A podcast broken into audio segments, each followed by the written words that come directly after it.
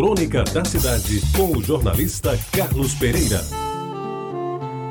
Amigos ouvintes da Tabajara, hoje este espaço está dedicado a uma personalidade que ajudou a construir a história desta cidade e do nosso estado da Paraíba. Homenageei um dos mais brilhantes músicos que conheci e um exemplo de pessoa simples, simpático, elegante, argentino de nascimento e paraibano de coração. Assim era José Alberto Kaplan, que nos deixou há alguns anos.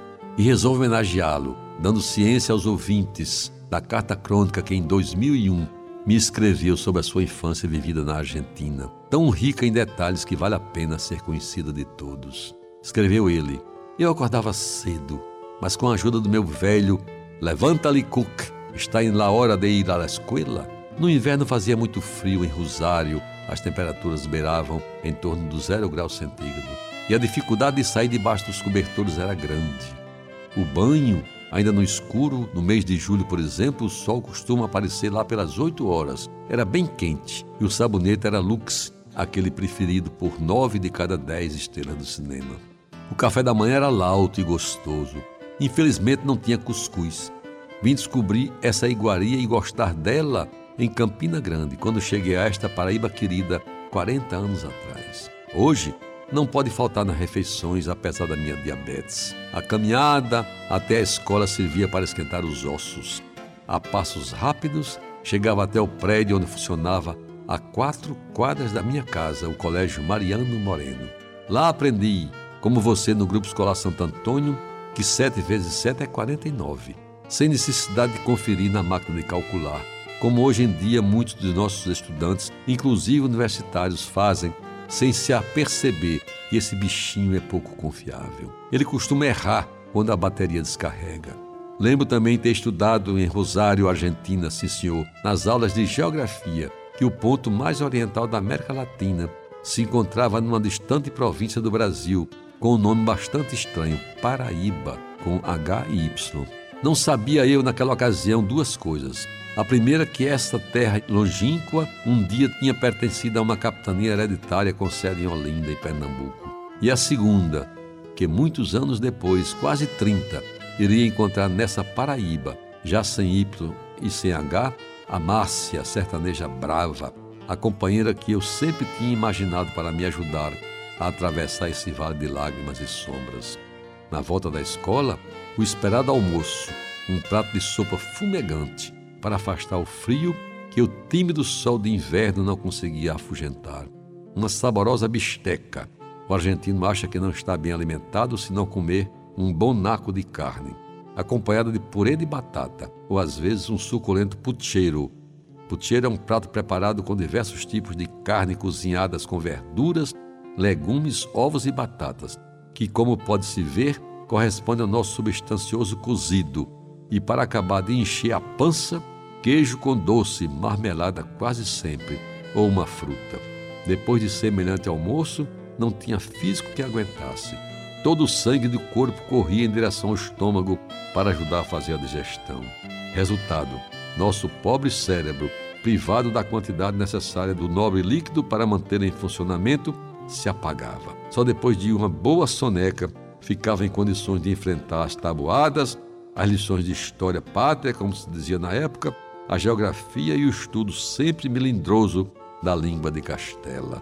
E ele continuava na sua bela correspondência. Era tudo feito da maneira mais rápida possível, porém não adiantava. Só conseguia a permissão para a ansiada pelada na linda Praça Santa Rosa, que ficava bem de frente da nossa casa, quando minha mãe revisava e verificava se os trabalhos estavam em ordem e as lições na ponta da língua. A turma que participava do jogo era grande. Geralmente já se juntavam mais de 20 moleques para correr no encalço da velha meia de lã recheada de trapos e papéis. Canhoto que sou, sempre jogava de wing esquerdo. Não era uma Brastemp, mas meus colegas, Jorge, Júlio, Andrés, ou não darão, apreciavam meus dribles e passes certos. O embate terminava quando as primeiras luzes da rua apareciam para iluminar a noite fria que se aproximava ou quando o guardião da praça, cansado de nos ver pisar a sua bela grama dos canteiros, nos botava para correr, ameaçando-nos com seu bastão. Era o momento de voltar para casa, tomar um bom e merecido banho na velha banheira de louça esmaltada, cheia de água tépida. Ainda faltava estudar um pouco de piano no velho Ronisch, que meu pai, pressionado por Dona Lídia, tinha comprado com o intuito de que seu primogênito aprendesse a tocar alguns tangos e valsas para alegrar as festas familiares. Tenho certeza que nunca passou pela cabeça deles que o animador se tornaria um músico profissional. Talvez se suspeitassem, não teriam adquirido o instrumento. E aí, bem, chegamos ao jantar, continua a carta de Kaplan. Esses argentinos são os bárbaros. Não se tem jeito. À noite se alimentam da mesma maneira que no almoço: sopa, batatinha, frita, ovos, bife. É por isso que são tão briguentos, comem muita carne. Depois da ceia era bater um papo saber das novidades da família, fazer planos para o dia seguinte. E quando o sono não nos vencia, escutar um pouco de rádio, especialmente nas sextas-feiras. Era o dia em que a rádio El Mundo apresentava seus concertos de música erudita, com a participação ao vivo dos grandes artistas que visitavam a Argentina. Era uma hora todinha de Rubinsteins, Menunris, Chiripas, Giglis e outros muitos que seria difícil enumerar. Eu já estava deitado, debaixo dos cobertores, os sonos e os sonhos chegavam devagarinho. Termina José Alberto Kaplan a sua carta. Esse argentino, amigos ouvintes, paraibano de coração, prestou inestimáveis serviços à música na Paraíba.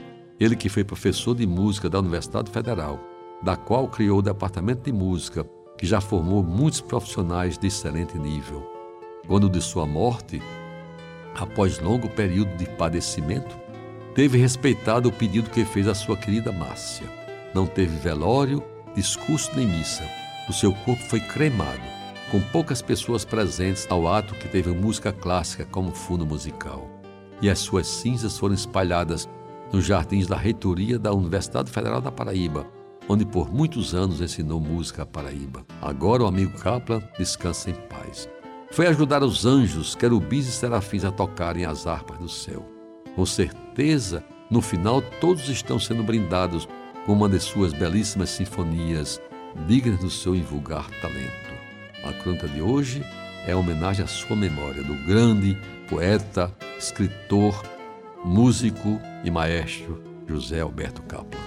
Você ouviu Crônica da Cidade com o jornalista Carlos Pereira.